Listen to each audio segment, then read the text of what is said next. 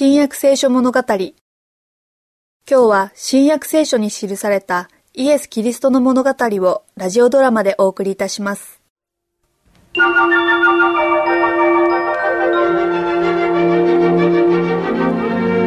当だよお父さん。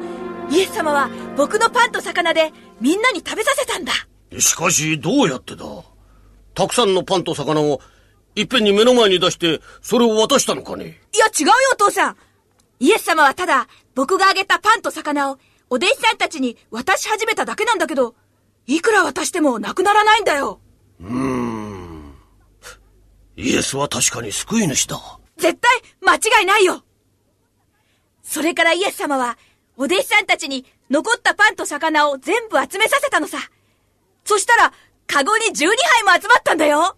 そのことにもきっと何か教えがあるんだろうな。でイエスはその12杯のカゴの食べ物をどうしたんだね？みんなにあげたよ。家へ持って帰ってうちの人たちや友達や近所の人に分けてあげるようにって。なるほど。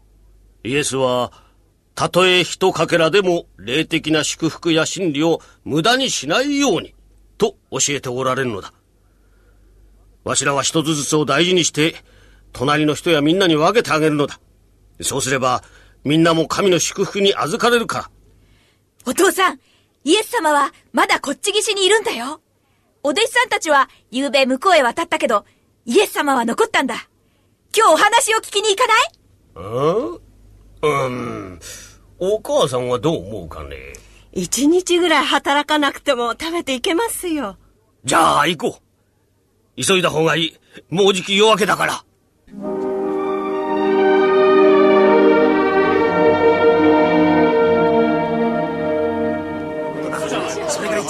すみませんが私イエスを探してるんですよ。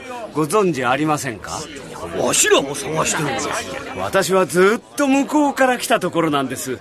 イエスが昨日たった魚2匹とパン1かけらで何千人分の食事を作ったと聞きましてね。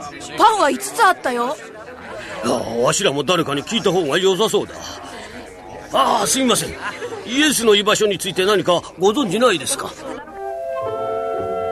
実はイエスは夜のうちに湖の上を歩いて先に出発していた弟子たちの船に追いつかれカペナウムの町に来ておられたのでした。なんだか大勢で街道の方へ走っていくようだちょっとすいません。どうしてみんな急いで行くんでしょう？知らんのかね？知っていれば私は。イエスが街道にいるのさ。さっき来たところだよでもこう人が多くてはなかなかおそばまでは行けまい。なにかき分けていくのさ。イエス様！イエス様！イエス様！イエス様！イエス様！昨べは海の向こう岸におられました。船はなかったのに今こちらにおられるどのようにして渡ってこられたのですか？あなた方が私を訪ねてきているのは、印を見たためではなく、パンを食べて満腹したからである。朽ちる食物のためではなく、永遠の命に至る朽ちない食物のために働くがよい。これは人の子があなた方に与えるものである。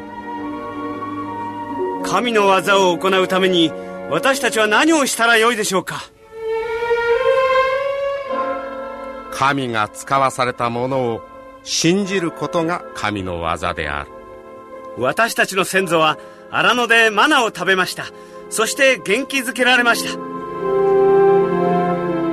あなた方の先祖は荒野でマナを食べたが死んでしまった。しかし天から下ってきたパンを食べる人は決して死ぬことはない。主よそのパンを私たちにください。私が命のパンである。私を信じる者には永遠の命がある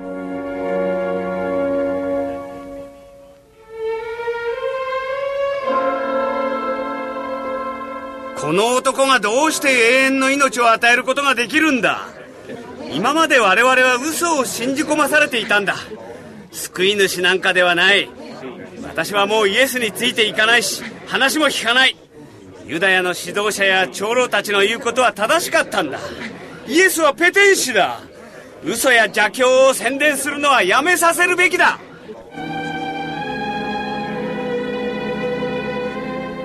多くの弟子たちは去っていってもはや私と行動を共にしないであろう。